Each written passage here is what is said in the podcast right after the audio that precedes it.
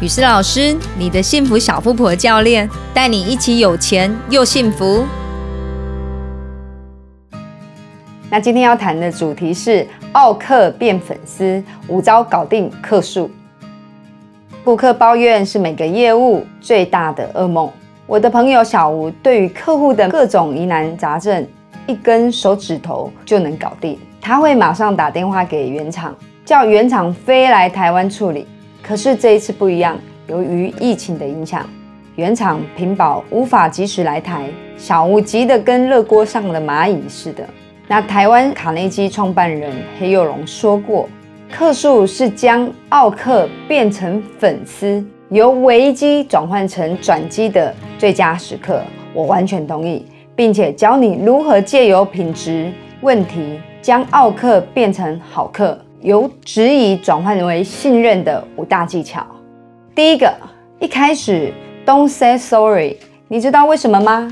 因为沟通顾问克拉默与哈里斯曾经提出一个问题：你一直在扮演道歉者的角色吗？这两位专家在《快速企业》杂志中指出，经常说对不起的人，给人的印象是没有自信、缺乏能力。道歉是留给真正要负责任的人去说的。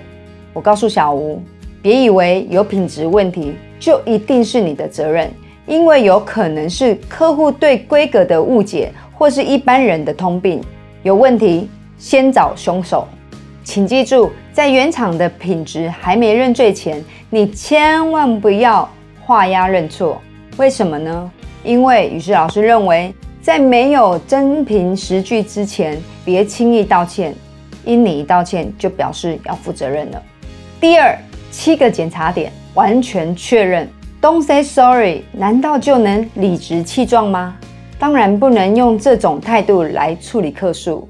我传授给小吴雨诗老师的私人懒人包，这是做什么用的呢？有三个用处。第一，告诉顾客你的需求，我有在听。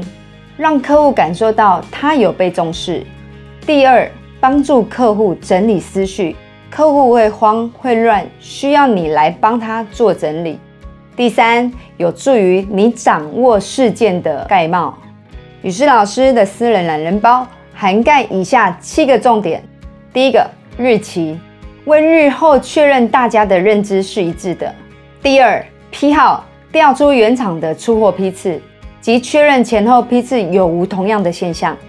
第三，发生率，确认母数和发生数，请你要计算，因为客户有可能会算错。第四，在哪里发现异常？入库检查、上产线前、制成中、制成后或完成品仓库。第五，异常照片或数据资料，因为口说无凭，任何事都要有根据。第六。目前对客户的产线是否造成影响，这是日后客户可能会来球场的重要依据。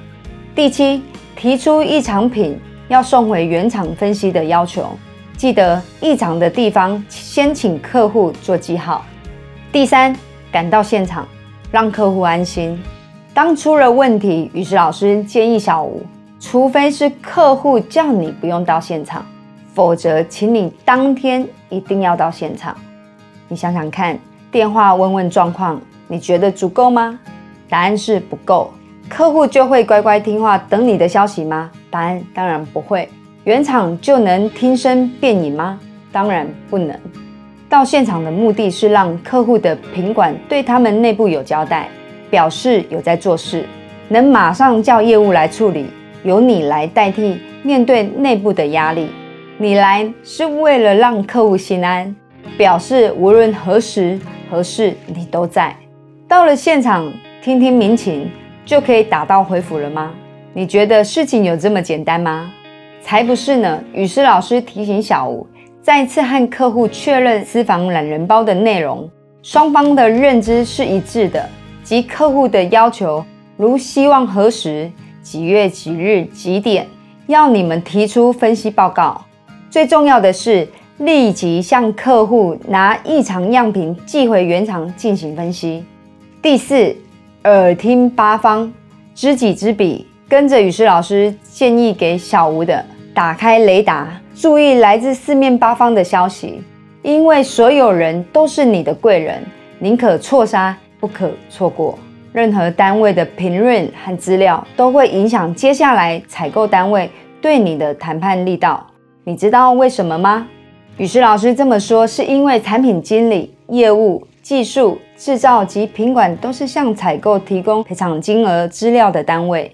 万一最后证实品质问题是在原厂的责任，作为业务窗口的你，必须知道这些单位在想什么，最大的让步到哪里，而你的筹码又是什么？如此一来，你才能谈出合理的赔偿。孙子兵法：知彼知己，百战不殆。每次战争不能保证次次皆胜利，即使战败寻走，亦可安全撤退。不至于全军覆没，正是这个道理。五诚心诚意解决问题。最后，雨师老师提醒小吴：无论品质克数是不是你家的责任，最重要的是诚心诚意。如果不是你家的责任，诚心的帮助客户解决困境；如果是你家的责任，请诚意负责。但一谈到负责，每个人就会陷入害怕内部惩处的恐惧深渊中。于是用一个谎圆另一个谎，到最后你猜怎么了？日本有句谚语：“泥人经不起雨打，谎言经不起调查。”所有的谎言终究将会真相大白。逃避换来的是得不偿失，赔了金钱又折了商誉。日本著名学者池田大作老师有句名言：“信用是难得一失的。”费十年功夫积累的信用，往往由于一时的言行而失掉。雨师老师建议，无论你有多么的心不甘情不愿，多么的恐惧害怕，要能勇敢报坏消息，让原厂知道客户的困境和要求，让客户理解原厂的想法与作为。因为你不能做决定，但你可以传递，在每个环节，请业务的你一定要参与。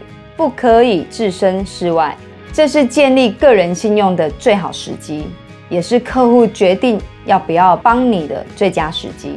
因为人人都会有失误的时候，但并不是人人都具有将奥客变成好客，由质疑转换为信任的能力哦。今天的分享到这里，如果觉得对你有帮助，或者对你周遭的朋友有帮助，请你帮我点赞、分享。以及追踪我的粉丝团，谢谢。